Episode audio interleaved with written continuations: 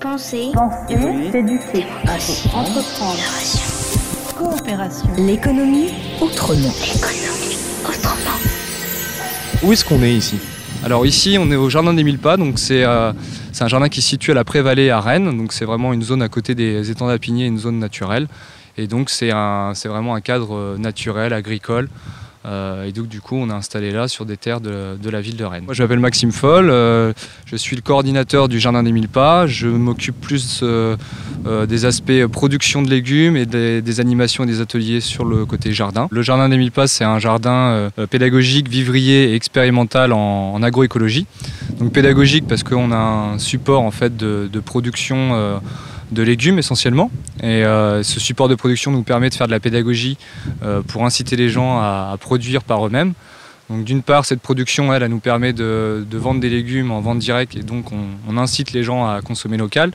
Et après, on les incite par les animations et donc grâce à ce support de, production à faire des ateliers vraiment pratiques euh, pour, les inciter à produire eux-mêmes. Et ensuite, il y a le volet expérimental où on teste pas mal de choses sur des petites parcelles expérimentales qu'on met après, si ça fonctionne, euh, on met en application sur nos parcelles de production. Qu'est-ce que vous avez par exemple comme parcelle expérimentale? Alors, euh, alors l'an dernier, parce que là pour l'instant il n'y a pas grand-chose, mais l'an dernier on avait, euh, on testé différentes variétés de carottes pour voir les, variétés de carottes qui étaient les plus adaptées sur notre euh, terroir. Ensuite on avait multiplié aussi des graines, des graines qui venaient de l'INRA, qui est un partenaire à nous, donc c'était des graines de petits pois.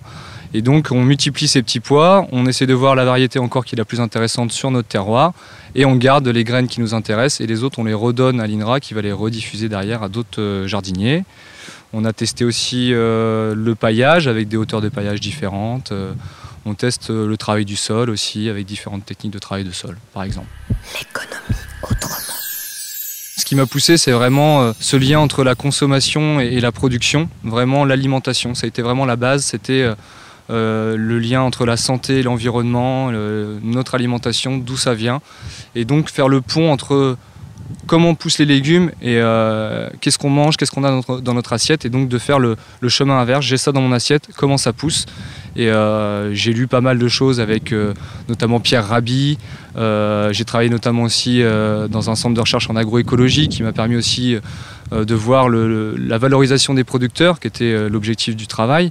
Et du coup, suite à, ces expériences et puis aussi à ces, à, ces personnes qui m'ont euh, m'ont apporté pas mal de, choses, quoi, euh, bah, j'ai décidé de lancer un jardin euh, avec d'autres d'autres personnes. Et du coup, voilà pourquoi je suis arrivé sur ce projet-là. Et c'est vraiment un projet de vie, quoi. Hum, À l'origine, moi, le projet, je voulais pas le monter tout seul parce qu'on a tous à apprendre des autres. Et du coup, moi, j'étais plus spécialisé sur euh, la culture de légumes et tout ce qui était biologie végétale, agroécologie. Donc, du coup, le fait d'être euh, en partage de connaissances et en collectif, en coopération, ça permet d'avoir euh, de multiples compétences et de multiples savoir-faire. On ne peut pas tout savoir, donc ça permet d'être aux multiples facettes.